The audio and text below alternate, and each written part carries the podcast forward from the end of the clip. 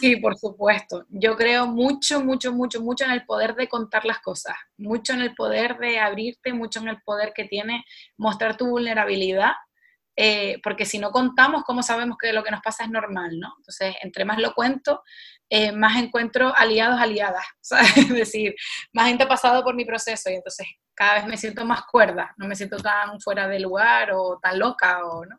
Entonces, sí, sí, claro, te lo comparto, vamos, eh, encantadísima. Bienvenidos a Emprendele, un podcast personal donde te contaré qué he aprendido emprendiendo para inspirar a iniciar tu andadura en los negocios. Soy Elena Castellano, nacida en Canarias, profesional del turismo y creé mi primer negocio con 23 años. En cada podcast compartiré lo que he conseguido emprendiendo justo después de terminar la universidad y sin mucha experiencia profesional. Si te mueve el deseo de crear valor a la sociedad, liderar una actividad y perder el miedo a empezar algo desde cero, acompáñame en este podcast Aquí encontrarás inspiración y fortaleza para iniciar tu aventura. Empréndele.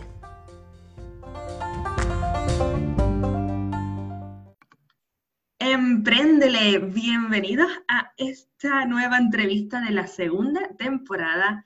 Tengo aquí virtualmente a una persona que le tengo muchísimo cariño y eso que no la conozco creo que físicamente, pero me ha transmitido tanto virtualmente digo, es la tengo que tener aquí para todos los oyentes. Bienvenida, Leila Portillo.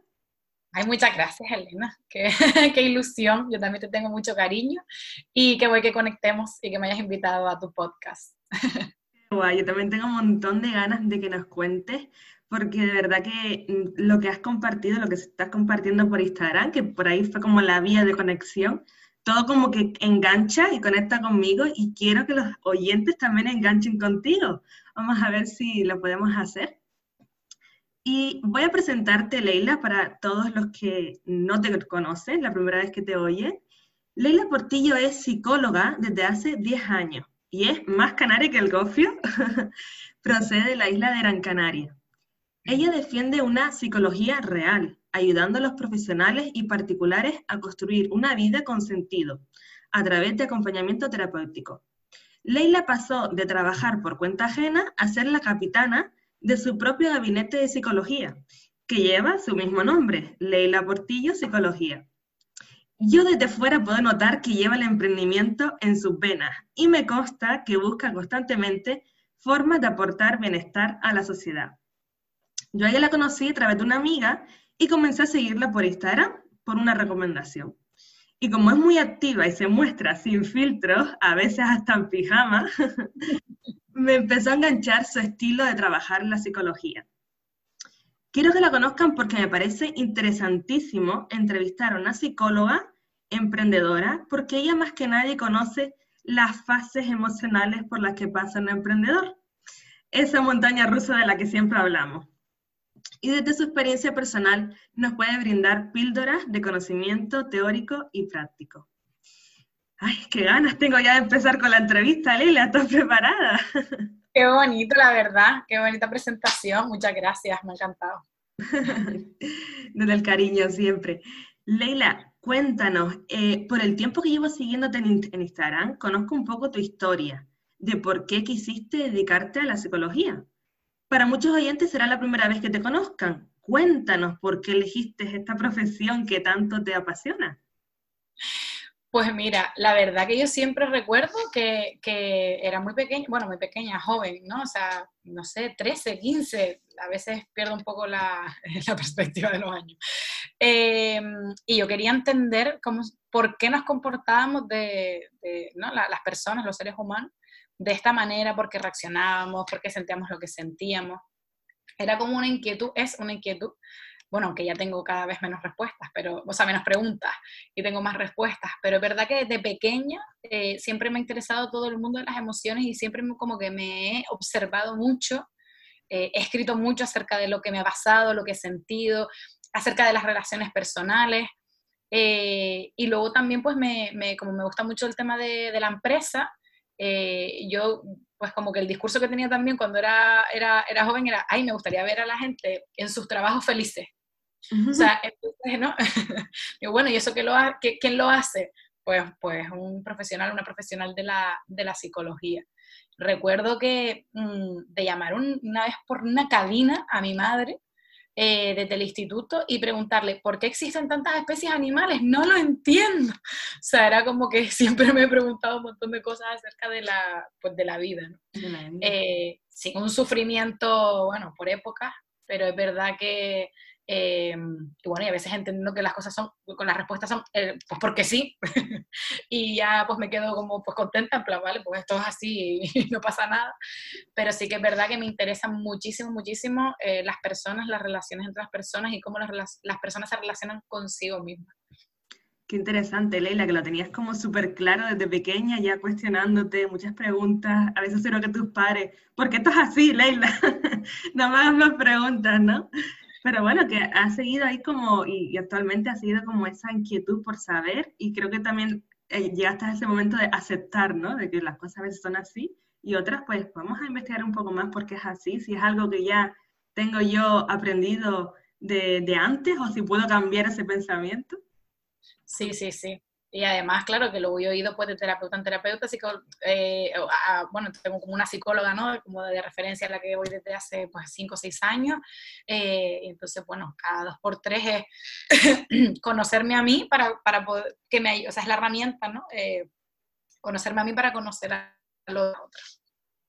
Sí, qué bueno, que también has recibido y sigues recibiendo también acompañamiento terapéutico, una psicóloga que te acompaña por supuesto, por supuesto. O sea, ella me ayuda a desbloquearme, eh, me ayuda, como digo, a conocerme, me ayuda a tener, a ganar herramientas, a recoger herramientas para yo luego aplicarlas también en la consulta o en mis relaciones ¿no? personales, si, si, si, vamos, si procede.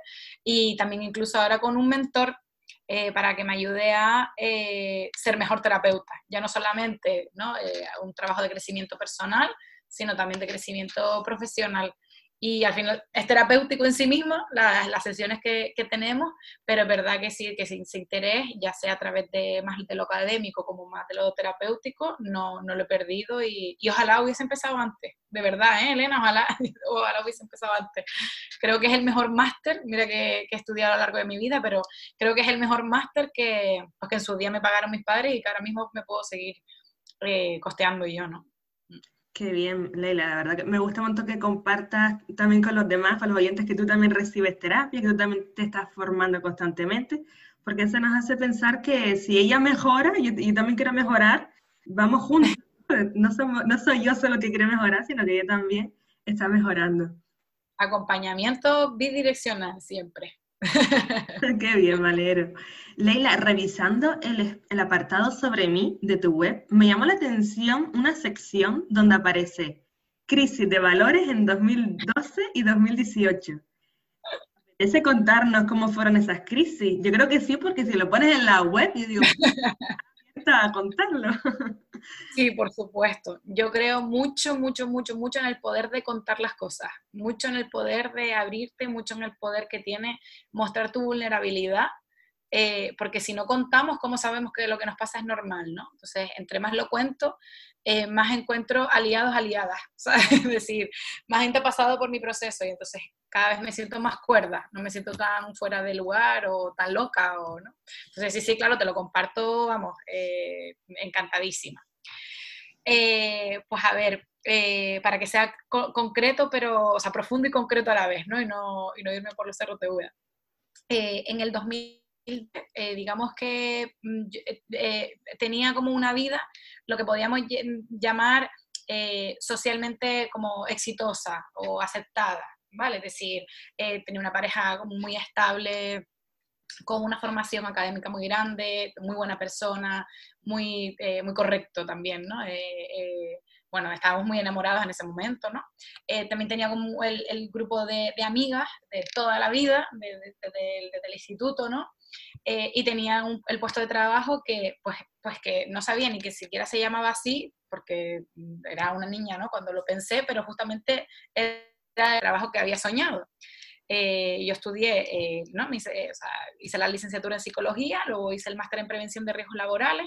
El máster tiene tres especialidades y una es eh, psicosociología aplicada, es decir, evalúa el estrés laboral en las empresas y propone medidas para que el estrés disminuya y las aplica, ¿no? Entonces, eh, y luego pues hice además el, el, CAP, que es el máster del profesorado ahora. O sea que eh, académicamente había cumplido con todo lo que hay que cumplir, ¿no? Carrera universitaria, eh, máster universitario, etc. además vivía en, en, la zona, pues habrá gente que nos oiga de otros lugares, pero en Gran Canaria, una de las playas que está, ¿no?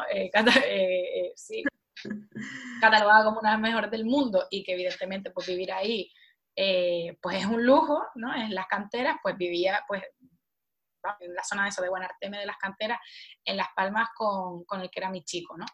Eh, entonces, claro, de repente empecé a sentir una incomodidad enorme. Eh, además, estaba muy conectada con el tema también de las compras. Hasta mi armario explotaba, además habían puesto hacía poco primar. no que fuera de marcas, pero sí que de mucha cantidad y, y empecé a sentir como una insatisfacción. Claro, en ese momento ni sabía que, que, bueno, que estaba viviendo a lo mejor pues una vida más impuesta o una vida más eh, inconsciente, una vida más automática, ¿no? Pero sí que me empecé a sentir muy, muy incómoda conmigo misma. Cuando uno se siente incómodo consigo misma, empieza a hacer daño a, a los demás, porque se hace daño a sí misma, entonces empieza a hacer daño a los demás, ¿vale? Eh, claro, imagínate luego las, las, culpas, ¿no? Mm, que yo también como que me eché, incluso las culpas que le echaba pues un poco a los, a, los demás. Y ahí me di cuenta de, de, eso, pues que a lo mejor la felicidad no tenía tanto que ver con el tener un título, a lo mejor sí con saber, porque a mí me encanta saber, pero no que nadie me diga, eh, sí, efectivamente lo sabes y entonces te lo voy a firmar, y además tienes que pagar para acreditar que sabes, ¿no? Soy muy autodidacta ahora mismo, ¿no? Eh, eh, me parece un valor ser, autodidacta, crearme, o sea, tener habilidades o competencias o tener conocimientos por el simple hecho de que yo misma me lo gestiono, me lo regulo, eh, lo elijo, nadie me dice lo que tengo ¿no? que estudiar o hacer.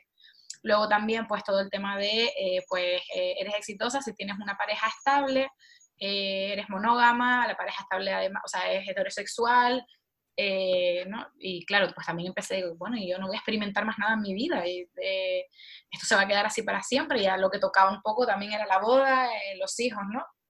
que siempre digo que ojalá hubiese seguido enamorada de, de, del que era mi pareja, porque es un hombre maravilloso, pero bueno, no sucedió, ¿no? Y luego también, pues un poco los valores que me unían a, en ese momento a mi grupo de, amigos, pues también era más desde lo superficial. desde la crítica al otro, vivíamos mucho como en el juicio, ¿vale? También éramos unas niñas, o sea, no, no, no pasa nada. Pero sí es verdad que de repente empecé como a conocer a gente, empecé pues también algún viaje que otro, a, sí, a ver otras formas de vida, a, escuchar, y, y, pues se creó en mí un inconformismo eh, sano de lo que le llaman pues a lo mejor a nivel espiritual el despertar y, y, como digo pues, pues para mí fue una crisis de valores, ¿no? De, pues no, pues a lo mejor lo que yo quiero es ser mi propia jefa, quiero experimentar, quiero tener amigos que hablan no solamente de ropa y de otras personas, sino que pues que hablamos de emprender, hablamos de, también de libertad financiera, hablamos del cambio, hablamos del, eh, del, del, valor del no juicio, del valor del silencio, bueno, un montón de cosas. Entonces, eso por un lado. Y luego, eh, que eso no quita que a mí me gusta un bolso de marca ahora y si me apetece me lo compre, ¿no? O que no haya un chisme entre mis amigas y, y seamos un poco burleteras, o, ¿no?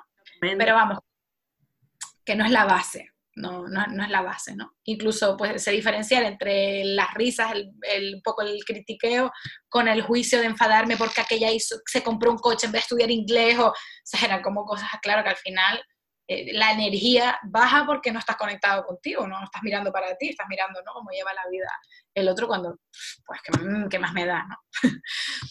y luego en 2018 eh, fui consciente de que vivimos en, en el sistema patriarcal. Mm. Eh, que claro, que en 2012 no tenía ni idea, o sea, no sabía ni qué, era el, el, el sistema patri el patriarcado, no sabía lo que era el feminismo, ni siquiera me había percatado de que no existía la justicia social. O sea, simplemente vivía cómoda. O sea, y, listo, ¿no? O sea, sí, hombre, era sensible. Eh, pues bueno, pues nunca me he considerado machista, nunca me he considerado racista, aunque todos lo somos por el sistema patriarcal, pero vamos, que, que, tenía, bueno, pues una sensibilidad, eh, ¿no? Con los más desfavorecidos, por así decirlo, pero nada, como a partir del 2018. O sea, eh, empecé a leer, también viví una experiencia amorosa pues un poco compleja, ¿no? De, de verme pues un poco sometida, eh, eh, ¿cómo se llama esto? Pues humillada también, cuestionada como mujer, todo, ¿no? Todo lo que yo había logrado, incluso desde el 2012 hasta el 2018, eh, poco menos que era pisoteado, ¿no? Y además eso, pues por un hombre blanco, occidental, pues con ¿no? un estatus o, una forma de relacionarse conmigo también desde el narcisismo, ¿no? pues yo soy todo estupendo y todo lo que te digo es para que tú seas mejor persona. Lo llegaba a verbalizar, ¿no? Y yo decía, sí, yo, yo ya soy buena persona. y en todo caso, quien me lo dirá, pues mi padre, mi madre, o ya yo, ¿no? O sea, lo que yo había logrado de, de dejar de cuestionarme a mí, de repente como que me cuestiono, pues mi, pues sí, mi libertad sexual. Eh, y bueno, empecé a leer autoras, autores, a investigar, pues también supongo que en esa época, entre el 2012 2018, hasta 2019, trabajé en asociaciones, pues bueno, con, con, personas en riesgo de exclusión social, y ahí pues bueno, o sea, vivía con ansiedad, eh, llorando también por las esquinas, bajé un montón de peso, bueno, hay, hay, similitudes entre una crisis y otra, ¿no? Y, y, claro, lo que pasa que en 2018 yo ya era más adulta, hace dos años ya, era, ya tenía recursos, ya me sentía más empoderada, ya tenía otro tipo de amistades, tenía ¿no? otro tipo de refuerzo, eh, ya hablaban conmigo, en 2012 pues tampoco, ¿no? Nadie me preguntó, ¿qué te pasa? ¿Qué necesitas? Nadie sabía hacerlo. Tú incluso sabías como lo que te iba a pasar en 2012, y ya cuando llegó el 2018 relacionaste como, digamos, síntomas parecidos y también obviamente la madurez que de, esos años que pasaron entre medio, pues te, te, dio a ti como otra forma de afrontarlo, ¿no? Y otra forma de... Exacto. Sí, ya me conocía un poco, ya sabía que esto, bueno, que esto seguramente va a pasar a lo largo de mi vida cada X años por diferentes razones, de, ¿no? de darme cuenta, porque al final es el darse cuenta famoso, ¿no? que hablamos también en psicología, darme cuenta y, y bueno, eh, no, o sea, para, yo siempre pienso que es un, un, huracán cuando pasa, tienes una relación al final con una persona psicópata, en el sentido de que no es empático, no psicópata, la gente psicópata no va matando por ahí, la gente psicópata no se pone en tu lugar, ¿no? Y, y a veces pues te, te, te, machaca para sentirse bien. Eh, de eso pues sale tocada, porque es verdad, pero también fortalecida. ¿no? Entonces, bueno, ahora, pues gracias también a eso, pues tengo un, perfil de ayuda a la mujer, de sensibilización, de, pues también he dado formaciones, ¿no? Sobre feminismo, es decir, pues también me ha, reconstruido y lo he aprovechado a favor de, pues, de mis clientes, de mis pacientes, de incorporar la perspectiva cultural, la perspectiva feminista en la, en la consulta, que creo que es súper importante, no solamente hablar de los traumas del pasado, sino de, bueno, del presente, ¿no? De, de, ¿en qué contexto estamos? Todas, al final, las conductas eh, se enmarcan en un, en un, contexto y la cultura es contexto. Entonces, ha sido un regalo, o sea, no me vino envuelto muy bonito, bueno, envuelto sí, porque, porque, bueno, todo parece al principio como muy atrayente, pero cuando empiezas a rascar dices tú, uff, no me metí, ¿no? Y, y sí, ahí pues la parte, pues bueno, ya, ya fui más compasiva conmigo, ya más que en el 2012, o sea, eso es algo que, que me llevé. Y, ahora pues también reconciliándome con que no es, pues, no la situación o el, la persona en concreta o situaciones en las que trabajé son los o las malas y yo las buenas víctimas de pobrecita que me di cuenta de todo esto y cuánto sufrí, sino ya también aprendiendo que bueno, que las personas, las circunstancias, las entidades son maestros, maestros. Y Leila, ¿cuál fue ese eureka, ese clic? Eh, ¿Fue alguna de esas dos crisis, 2012 o 2018, la que, la que tú te planteaste la forma de trabajar? Si querías trabajar por cuenta ajena o ya empezar un nuevo proyecto con tu propia marca personal y ser emprendedora. ¿Cuándo fue ese clic? Pues mira, em, yo creo que también es el feedback que te dan las personas, ¿no? De incluso mi padre.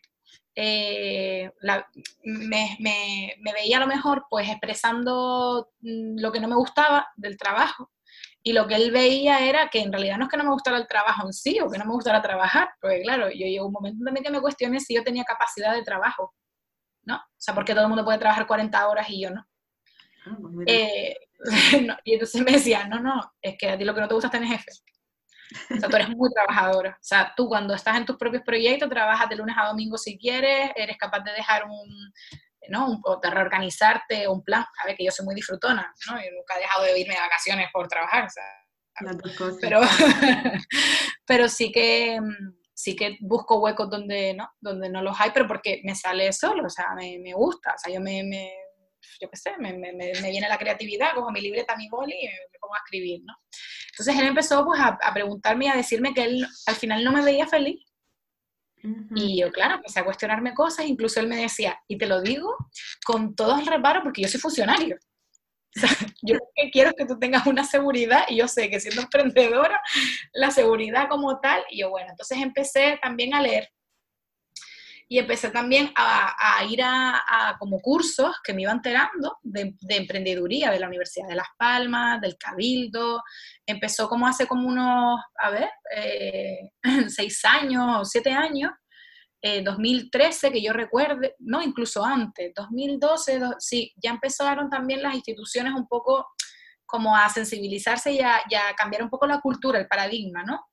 De lo que es trabajar por cuenta ajena, por cuenta propia, y también decir, bueno, acabamos de salir en 2009 de una crisis, y bueno, hay otros países que al final, tipo Estados Unidos, que todo el mundo se autoemplea. Es lo más, ¿no? sí, es lo más común allá. Exacto. Entonces empecé pues eso, a leer, a investigar, a rodearme de gente, a, y, y dije, pues, sí, es verdad. ¿Cómo? Empaparte de todo ese conocimiento, de, de ver cuál, cuál, es como este mundo, a ver qué me puede aportar, si es para mí para, o si es para otras personas. Exacto. Entonces, eh, cuando yo trabajaba, ¿no? Como técnico en prevención, de repente una amiga me dijo, ay, estoy pensando hacer un taller de inteligencia emocional y tal. Le dije, ay, pues en verdad yo lo puedo dar, o sea, ¿no? Yo soy psicóloga.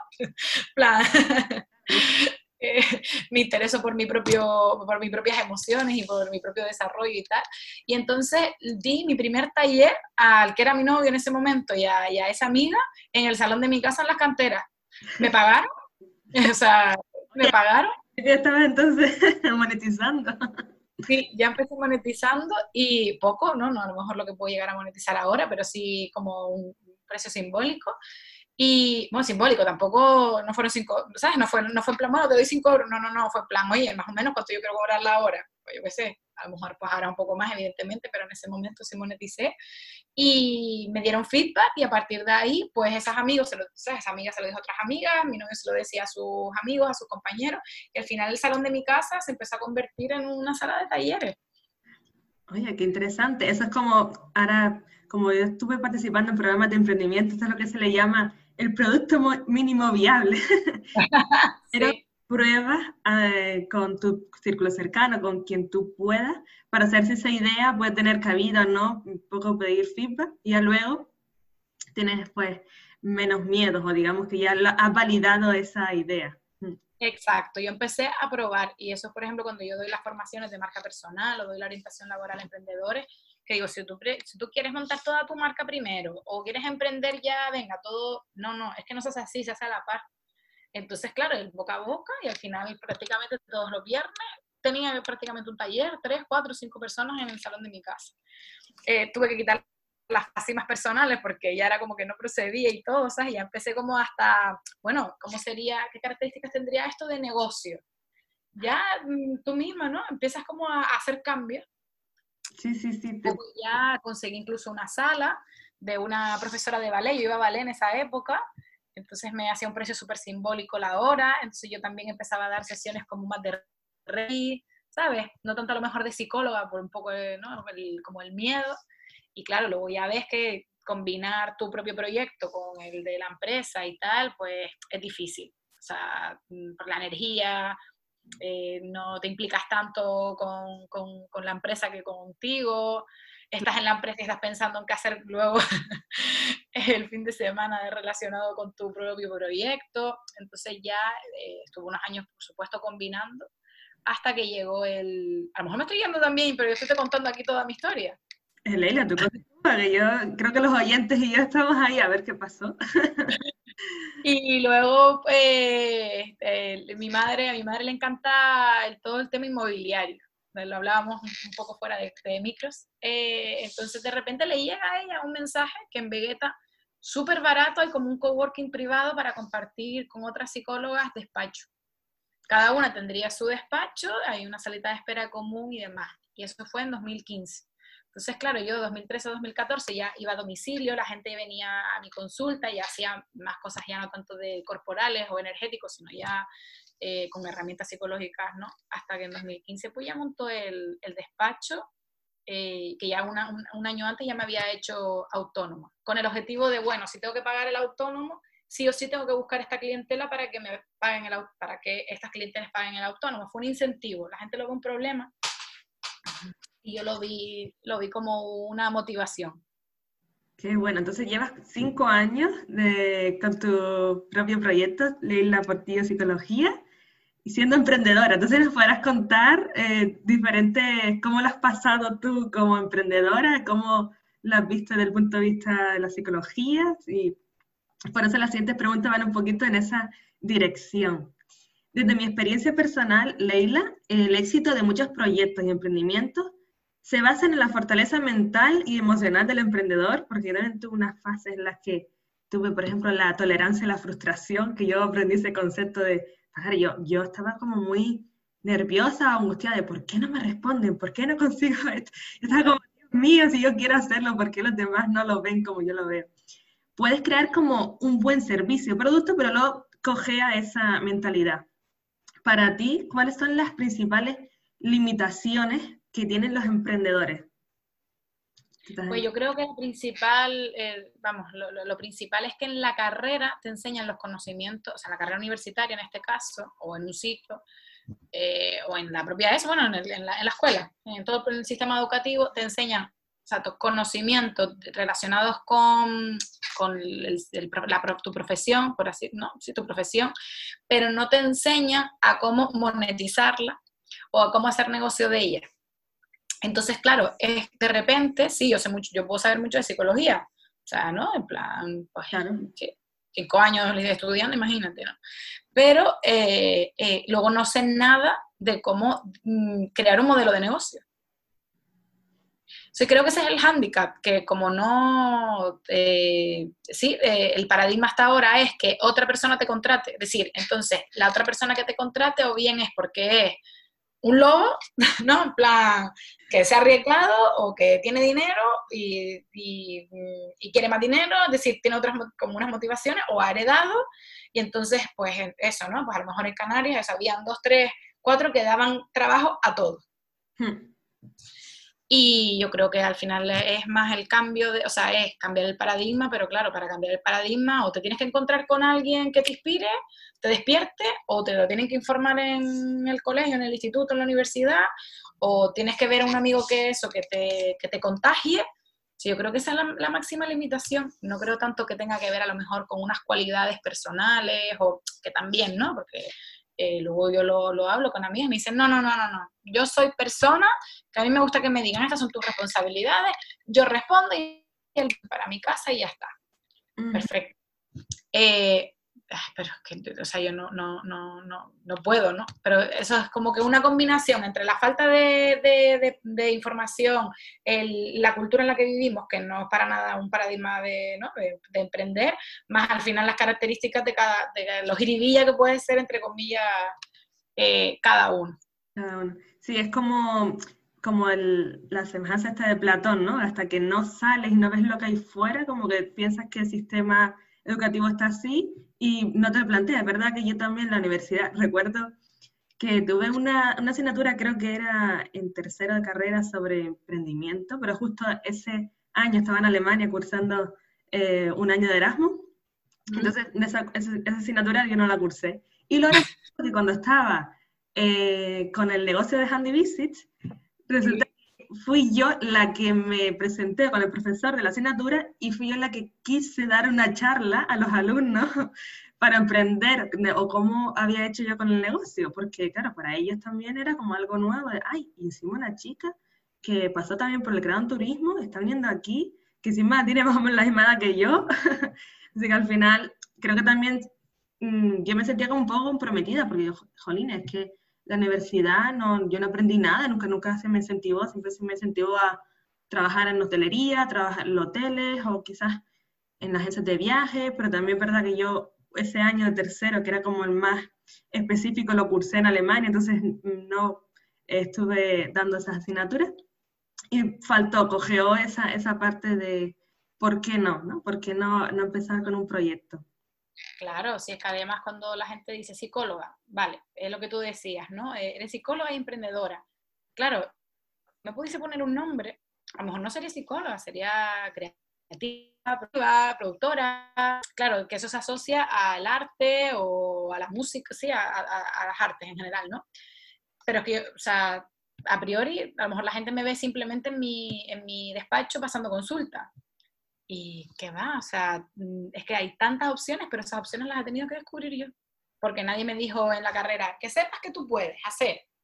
Eh, bueno, lo que todo el mundo sabe, terapia de grupo, terapia de, mm, de pareja, terapia individual, eh, talleres. Entonces, bueno, vale, no, no, tú puedes implementar un proyecto, tú puedes dirigir un equipo, tú puedes crear tus propios productos, eh, tú puedes hacer formaciones, tú puedes no solamente hacer clínica, puedes hacer clínica, eh, formación a empresas, eh, acompañamiento mm, de mentoring, de enseñar a otra persona a ser psicólogo, de enseñar a otra persona a ser formador. O sea, hay un campo tan amplio y me gustan tantas cosas que al final, por, por el, pues al final el, arriesgo, ¿no? Decir, bueno, yo esto lo voy a hacer, si me siento bien lo sigo, sigo por aquí y si no, pues, y si no, pues nada. No lo potencio tanto, ¿no? Pero es como el, el, el probar, el probar. Pero sí, sí, o sea, a menos que haya pues algo que de repente se cruce en tu camino, eh, la gente pues sigue el, el, modelo establecido, que es ir a tocar la puerta para que otro te emplee. Sí, hasta ganar un clic, un planteamiento de, ay, ¿y por qué yo sigo haciendo esto? Ay, ¿y por qué no hago esto otro? Hasta que no te encuentres en una situación de planteamiento personal o porque veas, como nombraste antes, un amigo que está también emprendiendo o porque veas algo que te, que te hace replantearte tu situación.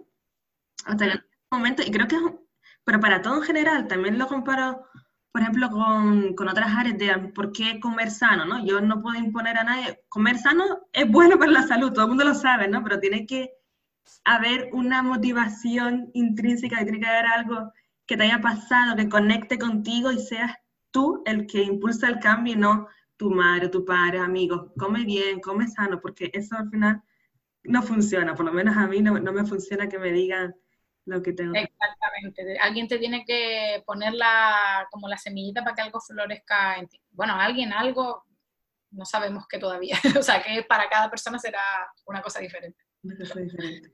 Y Leila, mm, yo que he participado en programas de, de formación para emprender, ¿tú crees que hacen falta eh, sesiones con psicólogos o con coach? Porque suele pasar que después de terminar ese programa, que dura a lo mejor tres meses, seis meses, Estás acompañado con mentores, consultores, sobre todo enfocándose en formación para eh, poner el negocio como modelo de negocio, toda la parte técnica, digamos. ¿Tú crees que mm, luego cuando termina ese programa el emprendedor se encuentra como solo? Como, uff, ¿y ahora qué hago? Ahora no tengo mi mentor, no tengo mi consultor de por dónde seguir. Y se apoya pues entre su grupo de iguales, entre otros emprendedores con los que ha cursado el, el programa. Yo desde mi punto de vista, para mí sí hacen falta como un coach o un psicólogo porque emprender para mí requiere fortaleza mental para el continuar, para el aceptar algunas situaciones, para estar abierto al cambio, adaptarte al mercado, para no enfocarte con tu propia idea, hacer cosas nuevas.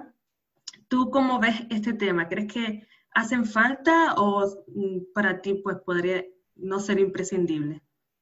No, yo creo que el acompañamiento en todo lo que hagas en la vida es la clave, es la herramienta, en todo. Entonces, vas a montar un negocio, lo mejor que alguien te acompañe, sentirte apoyado, mm, alguien que te oriente, te asesore, etc. Que tú vas a buscar trabajo, o sea, una búsqueda activa, ¿sí? De, sí, entregando currículum, también, o sea, un orientador, orientadora que te acompañe. Tú necesitas, estás mm, sintiendo sufrimiento, pues te acompaña un psicólogo, psicóloga. Eh, tú necesitas, pues, eh, a lo mejor yéndonos a, tu, campo, a tu sector, eh, conocer más la, la ciudad, pues conchale, que mejor que alguien te acompañe y te explique. O sea, para mí el acompañamiento es la, es la herramienta, así que estoy de acuerdísimo contigo. O sea, de, de saber a quién tocar, o sea, eh, un libro que a mí me gustó mucho y que yo apliqué y pero además así como muy a conciencia, fue el de Vivir sin Jefe de Sergio Fernández. Seguro que hay mm, mejores coaches, no sé, por así decirlo, pero bueno, él, es bastante famoso, ¿no? sí, famoso. Y, mm, y, a mí, yo empecé, él tiene un son capítulos chiquititos, y entonces yo dije, bueno, ¿qué puedo empezar a poner en práctica ya? Yo creo que también eso es algo que a mí me ha acompañado, que es el poder de la acción, ¿vale? No mm. solamente el, el ¿cómo se llama esto? El ganar información, el tener información, sino el llevarlo a la acción, ¿no? Entonces, si él decía, creo que si mm, tú te muestras, pareces ocupado, es decir, alguien te va a pedir cita hoy, pero a lo mejor hoy tienes tiempo libre, dices, no, no, hoy lo tengo todo ocupado, pero mañana te puedo atender. La gente al final, ¿vale?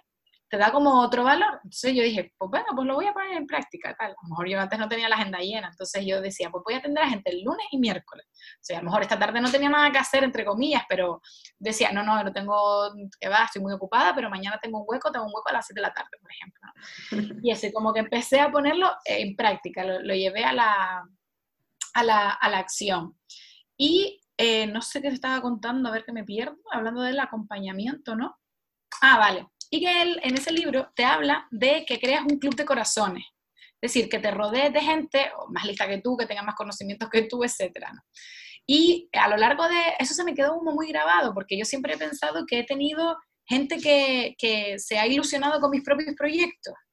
¿Vale? Es decir, he tenido la suerte de que cuando yo cuento algo, mm, pues he tenido hasta una amiga que me ofreció en su día, pues yo te pago un despacho, venga, te presto 300 euros al mes, tía, no, no hace falta. O mm, que me han revisado de alguna manera los textos, eh, o mi madre me ha visto los carteles, eh, o sí, es como que he ido encontrando a gente que, que bueno, pues eso, que, que, que está alegrado mucho por mí, sí. Y ahora esa gente es gente a la que le pago. O sea, me refiero, eh, tengo una asesora, ¿no? Mm, pues que es economista, me lleva las facturas, la contabilidad, tengo a, que se llama Suri, tengo a María José Márquez, que es la diseñadora de, de mi web. Para mí es personas con las que yo conecto un montón, me podría ir a tomar un café con ellas, las considero súper buenas profesionales y me han ayudado, es decir, ellas me están acompañando a que mi negocio crezca sin ella sería un poco, un poco complejo, ¿no? Un poco, de hecho, lo típico, que al principio tenía como una web, un primo mío informático, esa web nunca salió, o sea, nunca se terminó, eh, siempre estaba en construcción, o sea, dije, mira, eh, eh, el acompañamiento, digo, para todo, o sea, a nivel, pues en este caso, más de contabilidad, más de, de diseño, y bueno, no sé si en algún momento pues tendré a lo mejor alguien que pues lleve, por ejemplo, el tema de las redes sociales, que como es algo que a mí me gusta y no, bueno, pues me lo paso bien y creo que al final pues es muy divertido para mí el tema de las stories, pues, pero vamos, que si tengo, por ejemplo, Digito Estudio, que me lleva a veces la publicidad digital, que le pago, y me asesoran, lo llevan ellos, lo controlan ellos, cosas como más grandes, ¿no? O sea que mm, el acompañamiento, ya sea eh, más profesional o más emocional, por así decirlo, es imprescindible desde mi punto de vista para cualquier persona que, que viva. Total, es que yo, que prenda, que viva. Yo también creo muchísimo en el acompañamiento porque al final eh, siempre hemos sido acompañados de pequeños, ¿no? Primero con nuestra familia, nuestros padres, estamos, estamos acostumbrados a ese acompañamiento. Y cuando no existe, digamos, no existe, no lo, no lo notas tanto, ves ahí como una necesidad que dices, no sé si seré yo, esto es normal, no sentirse acompañado, sí sentirse acompañado. Empiezas a como a cuestionarle, bueno, pero si ya yo soy adulto, ¿no? ¿Por qué me tienen que acompañar? Pero al final, em, es que solos no podemos hacer nada. Sea, podemos hacer muchas cosas, sí, pero otras no, no funciona igual, no es lo mismo. Y, es que la pregunta que tiene la autonomía, la independencia, también es algo inventadísimo, ¿no? O sea, claro, si tú no hablas con el resto, lo haces tú solo, al final eh, acabas, acabas piradísimo, piradísimo. O sea, necesitamos de, bueno, de hecho, la gente que es más sana, que está más satisfecha en general con su vida, es porque logra tener eh, relaciones íntimas, íntimas de compromiso con los demás. Entonces, claro, la gente que no, que va y viene, bueno, tendrá mucho chute de adrenalina, pero eh, lo que es a nivel al final un crecimiento, una evolución, conectar con lo que es, el aprendizaje de lo que es, se lo pierde, se, lo pierde un poco, ¿no? Y también la capacidad de pedir ayuda, porque por ejemplo a mí me pasa que puedo pensar, uy, si pido mucha ayuda, va a parecer que, que luego le debo algo o que luego mm, eh, va a pensar que no soy capaz y yo realmente como que me, se va a cuestionar un poco mi valor. Entonces, creo que la capacidad de pedir ayuda, no sé si es algo que se aprende en la infancia y ya luego parece que eso, que vamos creciendo y como está el concepto de autonomía, independencia, hay que seguir, hay que crecer, ya no puede depender tanto, ¿no? Entre comillas. Parece que luego el concepto de pedir ayuda es como, uff, mm, no será cuestionado porque tengo tanta edad y ya no parece adecuado socialmente pedir ayuda. Sí, todo lo que has dicho es cierto, es decir, pensamos que, no tenemos, que la otra persona va a pensar que no tenemos la capacidad, que luego le tenemos que devolver algo, sí, pero mm, yo creo que hay que ponerlo, que es una habilidad que hay que practicar y ver qué pasa. O sea, y me ha pasado de, no sé, de, tener compañeros, compañeras, de pedir tanta ayuda que al final se, se han creído que las cosas me han ido bien porque la ayuda. O sea, se ha desvirtuado dices tú, no, a ver, tú me has aconsejado, y luego lo he aplicado yo, lo he llevado yo y he conectado yo con mi cliente. Yo no estoy haciendo nada que tú no puedas hacer en tu negocio, ¿no? Entonces también, ¿no? Como un poco también el, el, el, tener, el tener cuidado, porque al final, cuando pedimos ayuda a alguien concreto, también se, hay un ego, ¿no? De, de, ay, mira, me está pidiendo ayuda, eso es que yo soy más, yo soy más listo, más lista, o soy más capaz, y es como, bueno, yo creo que también el pedir ayuda hay que repartirla es un aprendizaje ¿no? que he tenido yo por último, pero la ayuda hay que, hay que repartirla. No siempre la misma persona, ni para que se sienta cargada, ni para que se sienta al final responsable de, ni de tu fracaso, ni de tus éxitos. Pero también hay gente que se siente ¿no? Mm, responsable de tu, ay, te aconsejé mal, ¿no? no, no, no, yo te hice caso, no me aconsejaste mal, yo, tú me dijiste, yo te creí y, bueno, salió mal, pues ensayo y error al final.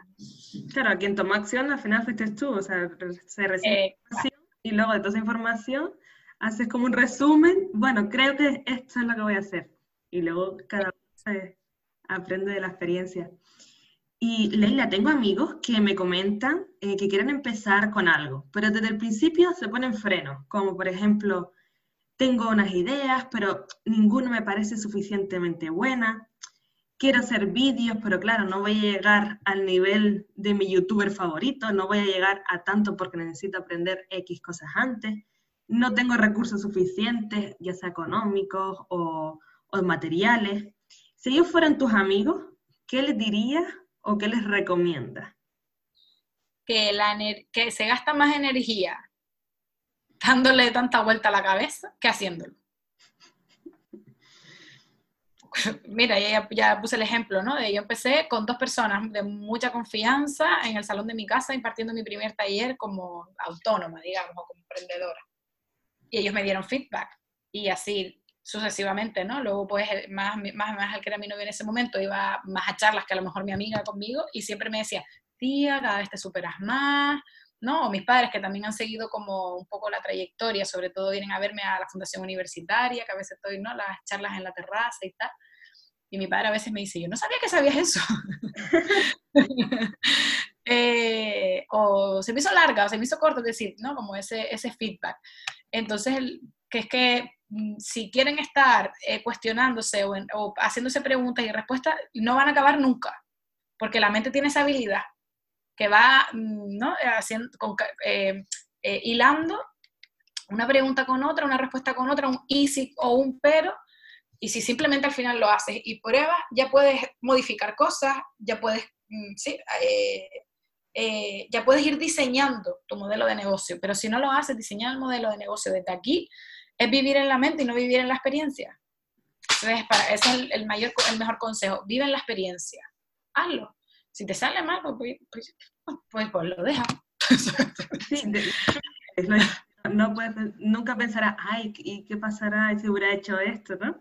No, no, te, no tienes ese... Pues, o sea, piensa, exacto, es más vale pensar, eh, siempre es mejor pensar eh, o sentirte satisfecho por el hecho de haberlo hecho, te vas a sentir como más en el, conectado con el logro, que si te pones a darle vuelta a la cabeza, luego me contestará gente, no, y si fallo, digo, sí, sí, pero es que, y si te sale mal, y si, pues ya se verá lo que hacemos en ese momento. será lo que hacemos en ese momento, ¿no?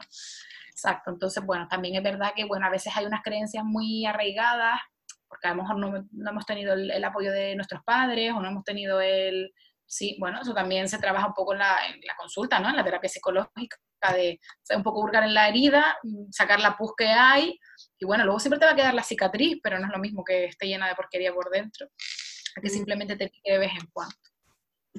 Sí, qué bueno, qué bueno eso.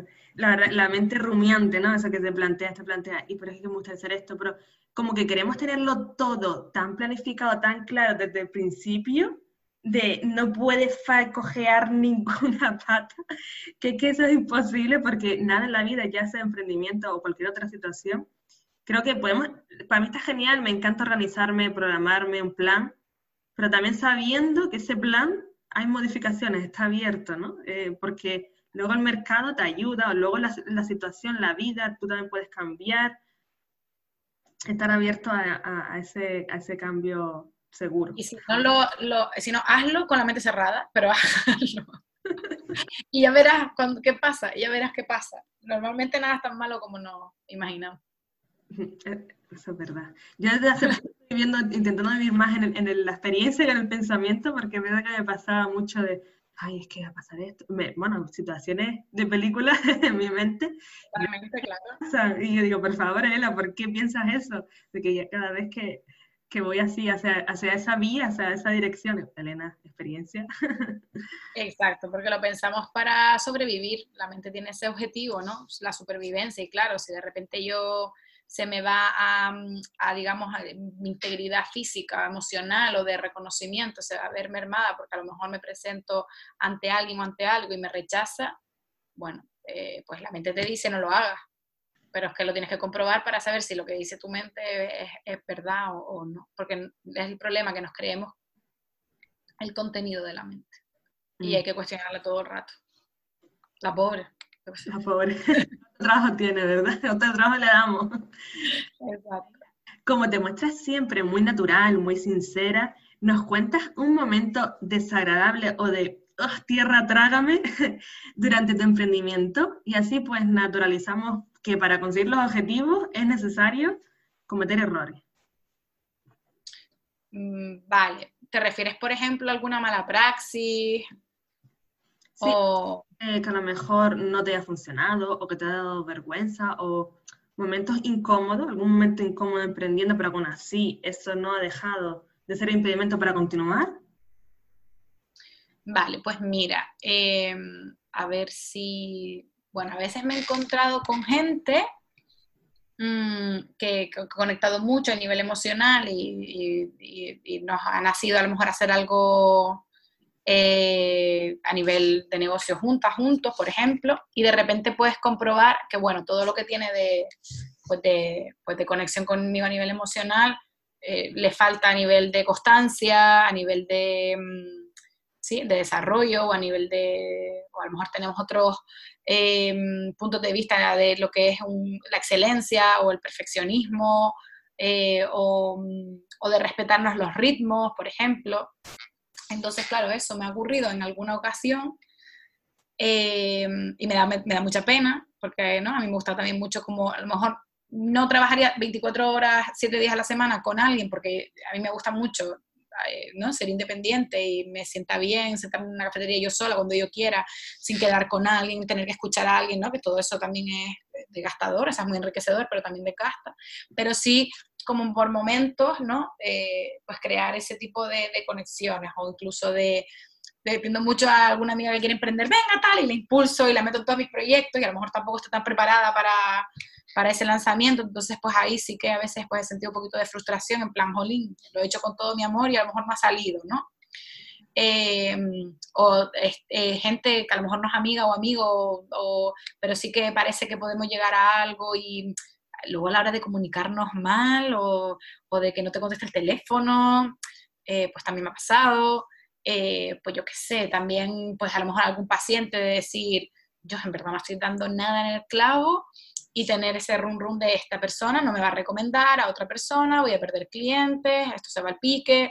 Eh, pero bueno, luego a lo mejor después se va esa persona y viene otra y me dice, ay Leila, que me encanta, qué conexión tengo contigo. Y tú dices, bueno, vale, ni una cosa es verdad ni, ni la, ni la otra, ¿no? Eh, sí, un poco así como, como, como en general. Yo no tengo un recuerdo pero porque creo que es algo que me pasa en la vida, es decir, como que igual que en las crisis, sí, jolín, recuerdo que lo pasé muy mal y le echo la vista atrás y digo, qué penita la Leila del pasado, ¿no? Pero no, no están conmigo, no vivo desde el fracaso. O sea, de hecho, creo, seguramente habré fracasado un montón de veces, pero ni me acuerdo. ¿Sabes? Como... Porque como que estás ya en ese camino de seguir, seguir y que no han sido como golpes grandes, el, mm, quizás, que te hayan afectado a decir, lo dejo, ¿no? Que han sido como pequeñas cosillas que quizás, claro, alguna decepción o quizás algo que te puedes cuestionar personalmente de, ay, se habré sido yo que no soy suficientemente buena, no sé si algunas cuestiones a veces. Sí, eso.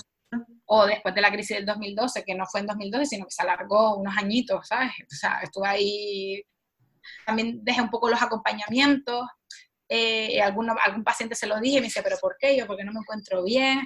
Ahora no, ahora yo puedo estar mal y seguir trabajando. Por ejemplo, la crisis del 2018 eh, me venía gente con el mismo problema que yo, yo respiraba y decía, bueno, a esta persona la ayudaré lo mejor que sé, lo mejor que pueda en este momento con ansiedad, depresión que me acompaña, ¿no? Eh, sí, pero te digo que, que no es algo con el que, o sea, por ejemplo, yo tengo servicios en la web que a lo mejor o no se han vendido nunca o se venden poco. Bueno, o les tendré que dar más publicidad o tendré que conectar con gente que va más por ahí. No lo veo como un fracaso o como que esto no, esto no va, ¿sabes? Por ejemplo, yo no, mi, mi, mi servicio estrella, por ejemplo, no es la terapia de pareja, pero hay gente que me la pide, ¿no? Entonces, en esos momentos en plan, vale, pero yo la tengo muy diseñada, la tengo así, es decir, ¿para qué? Eh, para yo sentirme segura, para acompañar bien, eh, para no desgastarme, porque para mí es un servicio que desgasta bastante, ¿sabes? Mm, lo veo más, a, lo mejor no tanto desde una intervención psicológica, sino también como una especie como de mediación, de acompañamiento, de llegar a acuerdos, de responsabilizarse, de trabajar los valores de cada uno, de las necesidades a ver si cuaja. Entonces esa es como un poco la, la dirección. Entonces tampoco es que yo lo venda, pero si alguien me la pide, que sepa que está. Pues es súper interesante, Leila. Ahora ya por último te haré la pregunta de qué servicios ofrece, en qué estás trabajando, para que los oyentes conozcan en qué puedes ayudarles. Y antes de pasar a esa pregunta, paso a una que acabas de sacar, un cuaderno que se llama El de cuándo. buena primero. ¿Y cómo, qué significa eso de el de cuándo? Si alguien nos oye, un cuaderno, el de cuándo, ¿qué hay que escribir ahí? ¿Qué, hay que decir, no? ¿Qué, hay que poner? Bueno, yo creo mucho en, la, en lo que, o sea, que la, yo creo mucho que la, que la escritura es terapéutica, ¿vale?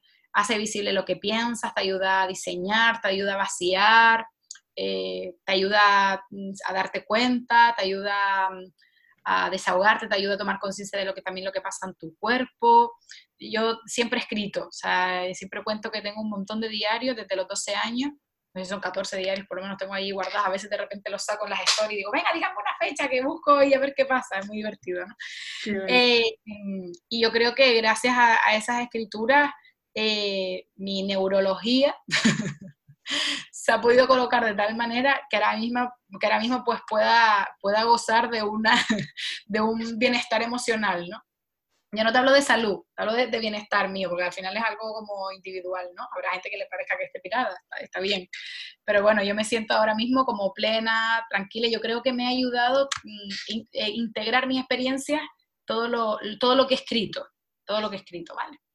Eh, hubo un momento en el que cogí una libreta y empecé como a crear mini historias, o sea, ya no solamente por el hecho de desahogarme, sino el hecho de como de, que estuviesen como un poquito más formadas, historias de mi vida con un aprendizaje, con una lección. Y eh, a mí me encanta la serie Friends. Ah, vale, sí, a mí también. bueno, es una serie, pues yo creo que es icónica, ¿no? De, o sea, de la mejor del mundo del humor, ¿no? Del, sí, del, mundo del humor. Exacto. Y eh, entonces todos los capítulos empiezan, pues empiezan así. El de cuando Ross y Rachel, o el de Rachel, ¿no? El de Mónica Chelder, así. Entonces empecé a escribirlo así. Y empecé a contar historias que empezaban de esta forma, capítulos eh, en las redes sociales con una moraleja. Entonces, eh, la idea, mm, bueno, la idea no, o sea, está en construcción lo que es el libro, lo que es el libro real, ¿no? Eh, y hay muchas historias. De hecho, pedí incluso a la gente en redes sociales que si me querían mandar su historia, que las incluía. Entonces, pues tengo una serie de historias que van a estar incluidas en, el de cuando, ¿no? ¿Qué pasa? Que en la cuarentena eh, yo, no sé, viví en un jardín lleno de creatividad. Ah, o sea, eh, gente, pues a veces, ¿no? Hay personas que la vivieron muy para adentro, gente que la vivieron muy para afuera, gente que la vivieron muy ociosa. Pues bueno, yo la viví de tal manera que yo me levantaba como con muchas ideas que tenía que plasmar. Y una de ellas era ya sacar el de cuánto. Es verdad que en un principio mi idea era sacarlo este año, va a ser para el año que viene, porque claro, con todas las ideas que tuve, tuve que reorganizarme, tuve que replanificarme, porque el tiempo es limitado, y contacté con eh, Paulina Mocna, que es una diseñadora gráfica, diseñadora, es ilustradora, eh, para que con, bueno, pues, me, ilustrara la, portada, ya sea del libro o de otros proyectos eh, pues relacionados con la papelería, ¿no? Y, y, entonces, pues bueno, antes de que, de, o sea, como ya me la dio justamente pues cuando acabó la cuarentena, eh, como no lo podía tener ahí guardado porque me parece tan bonita eh, lo que ella plasmó ahí, cuando yo le expliqué que era el, el Leila por Psicología, cómo era el modelo de negocio, que yo trabajaba mucho la vulnerabilidad, el naturalizar las emociones, el contar para que otras personas normalizaran lo que le está pasando, eh, que dije, bueno, dice, entre las dos hablamos, digo, pues voy a sacar eh, las libretas que a priori eran de, para después del libro, digo, pues las voy a sacar desde, desde ya. Y mucha gente conoce ya un poco lo, lo que es el de cuánto si ya no le resulta, ¿no? Mi madre, por ejemplo, dice, no lo termino de captar. Claro, no es, no es millennial o no es... Todo esto, pues lo escribe. Exacto. Entonces, la, digamos, me encantaría sacar como pues una colección eh, y esta es la versión viaje. Versión viaje porque es de Dina 6, es ligerita, las anillas son de plástico. La idea es que, bueno, que salga una libreta con tapa de cartón, con las anillas, ¿no? Entonces, ese digamos que, bueno, va a ser pues para el año que viene porque hay que hacer una búsqueda de materiales, una búsqueda de copistería o de industria que te, que te lo haga a precio, te imprima las libretas a precio competitivo. Entonces ese ahora mismo es el formato que, que bueno, fácil, ágil, ágil, económico, o sea, que cumplía con un montón de cosas para ya poder sacar esa ilustración tan bonita que yo creo que me va a acompañar, eh, bueno, unos cuantos, unos cuantos años, ¿no? Y la primera hoja, perdón, eh, tiene, lo explica, explica que el diseño es de Paulina, que lo que ayuda es a construir una vida con sentido, incluso pone una especie como de lista inspiradora de, puedes escribir el de cuándo, dibujé el de cuándo, hice la lista de la compra, el de cuándo, y entonces, bueno, es muy, muy, muy, sí, me parece como enriquecedor, ¿no? Todo. bueno, les voy a enseñar eh, la libreta, pero en versión grande, que tengo una. Primicia, yo creo que nadie la ha visto todavía. Creo que los oyentes que nos escuchan en el podcast no lo podrán ver, pero podemos transmitir con palabras como... pero si te la enseño, como nosotros nos estamos grabando en Zoom, por si en algún momento sale en vídeo en nuestras Instagram, eh, pues le estoy enseñando ahora a Elena eh, la versión eh, viaje, que es la de Dina 6, y le estoy enseñando ahora un poquito la, la, versión Dina 5, pero que le faltarían las anillas, ¿no? De más, de, un poquito de más de calidad, más visualmente más bonita. Y nada, y mm, para los oyentes pues sale una, una, el perfil de una mujer, yo quería que Paulina reflejara una, una, mujer, creo que hay que leer a las mujeres, creo que hay que escucharnos, porque llevamos mucho tiempo a lo largo de la historia silenciada, de que nosotros tenemos una realidad diferente ¿no? en este mundo de, pues, de hombres al final, que digo que, que me encantan los hombres y que, y que me encanta aprender de los hombres, ¿no? Pero bueno, es una realidad, de, bueno, porque vivimos en el sistema patriarcal, y sale de la cabeza pues hojas, ¿no? Como pues floresco. Y luego tienen el pelo como, ella utiliza mucho como las, como si fueran las pintitas del, pues de, ¿no? de, las estrellas. Hace como ese juego un poco, sí, como estelar.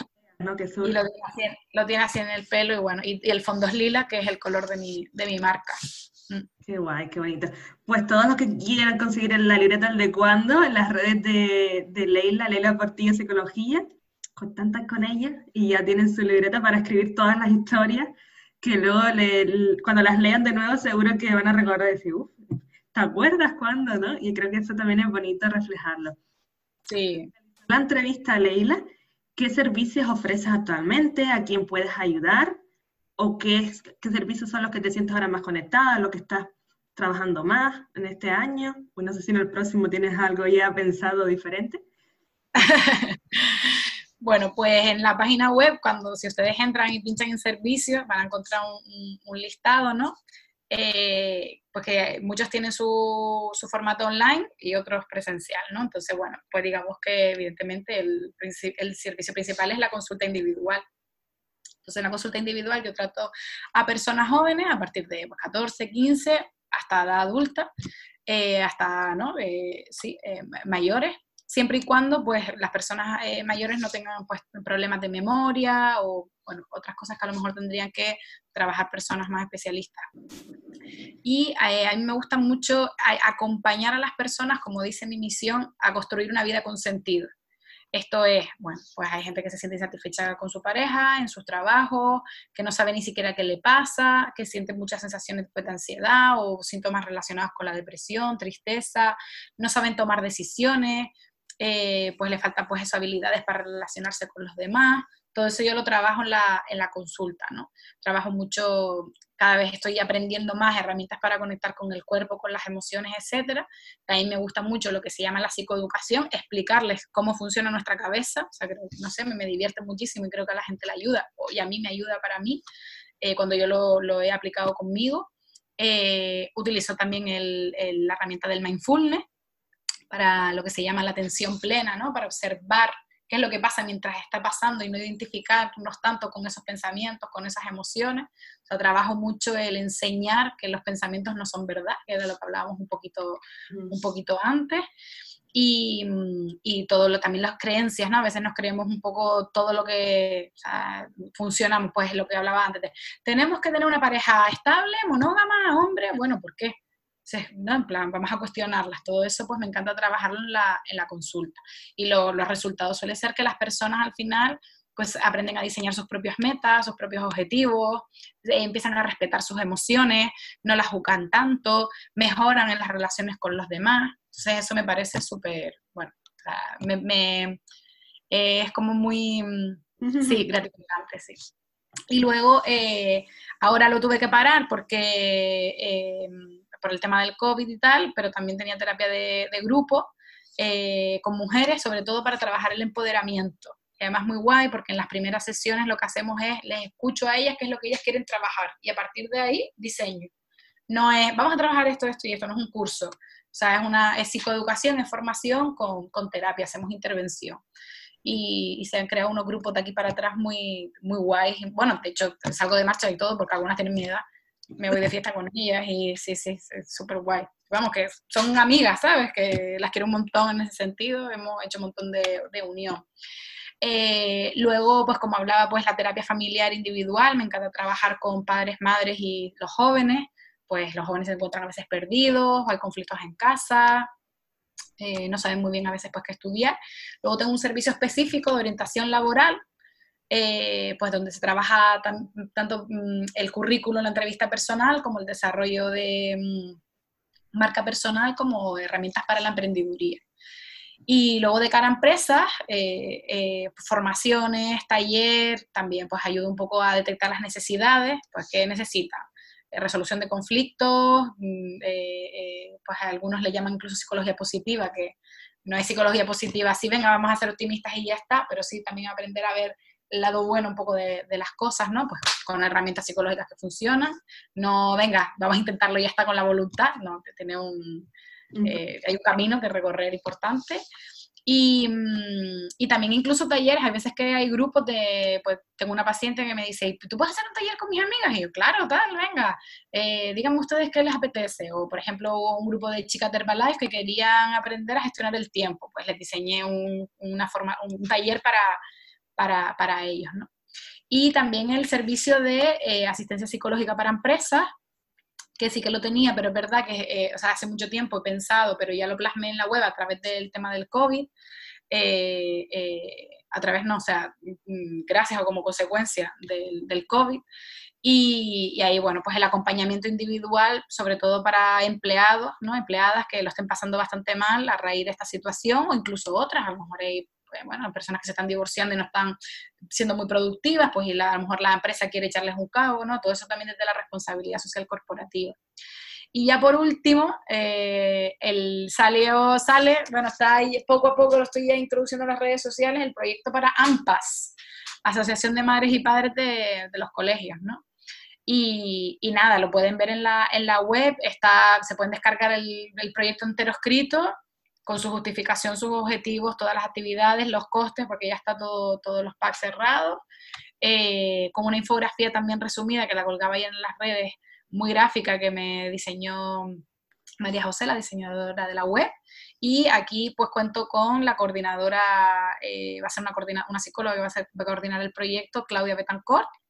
Y ahora ya pues terminando el proyecto que tengo con el Ayuntamiento de Las Palmas, dirigido a jóvenes que ya acaba este mes con, con pena, pero la verdad que ha sido súper enriquecedor, que he creado un equipo de, junto conmigo somos cuatro, en el que hemos dado acompañamiento emocional eh, eh, a jóvenes del municipio de Las Palmas de entre 14 y 30 años eh, a través de sesiones individuales, grupos de apoyos, talleres, también había, ha, habido talleres para familias y todo online por el tema de pues, mantener la distancia ¿no? de seguridad. Y, bueno, o sea, ahora, y ahora metida de lleno por el 25N eh, también, que, que, llega y también creo que tengo algo guay. Tengo algo, el año pasado hicimos un evento, eh, los ocho, llevo dos 8M haciendo vídeos para también sensibilizar un poco, ¿no? Y, dar formación, a, dar conocimiento, divulgar, bueno, en qué contexto vivimos. Y yo creo que para la semana del 25N eh, bueno, estoy contando con mujeres muy potentes, así que también lo iré anunciando por, por las redes. Qué guay.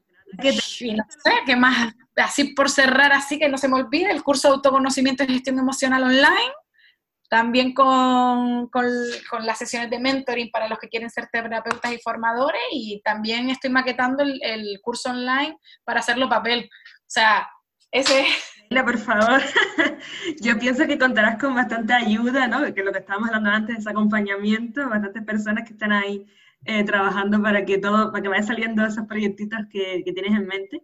Y yo me siempre en movimiento y que te apetece ayudar a, a diferentes colectivos para que en donde tú te sientas conectada, que, que puedas eh, ofrecer esa ayuda. Sí, te contactamos entonces por tu página web, leilaportillopsicología.com. Sí. También por Instagram, también muy activa. No sé si por Facebook. Yo lo pondré en las notas del podcast, en donde pueden contactarte. Y ya te agradezco, Leila, es que se me ha pasado, vamos, súper rápido. Yo quiero seguir hablando contigo, pero yo sé que las dos tenemos que continuar con nuestras vidas. pero se me ha pasado súper rápido. Me encantaría hablar más y yo creo que los oyentes pueden quedarse con ganas de, de, saber más.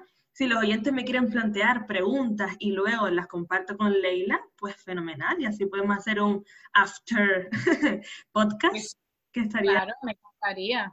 muy interesante. Así que gracias a los oyentes que nos han escuchado durante casi una hora, creo que llevamos grabando, y a ti, Leila, por este tiempo tan hermoso. Me encanta escucharte, conectar contigo, Creo que vean tus ojitos así brillantes y todavía me emociona y digo, ay, qué mujer tan, tan de verdad. Así que te agradezco un montón este tiempo. A ti, Elena, muchísimas gracias, me lo he pasado pipa y bueno, ojalá que contagie, inspire o, bueno, o ayude a alguien que en algún momento Ojalá hubiesen, a lo mejor existen los podcasts en mi época, pero no estaban tan extendidos. La radio, los programas de radio. Los programas de radio, sí que sí, no teníamos a lo mejor tanta cultura, ¿no? Eh, sí, que aprovechen, vamos, todo tu, todos tus episodios, eh, que son súper interesantes y que aportan un montón, y que se los empapen porque, vamos, eh, estás haciendo yo creo una labor súper bonita, y te agradezco un montón que me hayas invitado a tu espacio, así que cuando quieras. Muchas gracias, Leila. Y creo que las dos aquí vamos a tratamos de aportar un poco de conocimiento al mundo entre lo que, lo que podamos. Pues muchísimas gracias a los seguidores. Ya saben que pueden seguir el podcast en Spotify, en Evox, en Apple Podcast. Pueden compartirlo también con sus amigos, amistades, con familiares y con quien crean que les pueda ayudar. Así que, como siempre termina el podcast, Leila, como lo empiezo, es diciendo empréndele. Así que si al, al unísono lo decimos. Venga. La cuenta atrás. 3, 2, 1. ¡Emprende! Aquí con la conexión a lo mejor una dice antes que otra, pero las dos con la misma intensidad. Me encanta el juego de palabras, me encanta el juego de palabras con tu nombre, súper acertado. Nada, que tienes una emprendedora, está claro que la tienes dentro. Creo que lo tenemos ahí, ese piquillo, las dos dentro, ¿verdad? De inquietud, de, de ganas de mejorar. Pues muchísimas gracias, Lela, que tengas un precioso día. Quizás te veo pronto en otra sesión de podcast o en otra situación y que te deseo lo mejor, que sigas con tus proyectos adelante. Muchísimas gracias, un beso a todos. Chao. Saludos, un beso.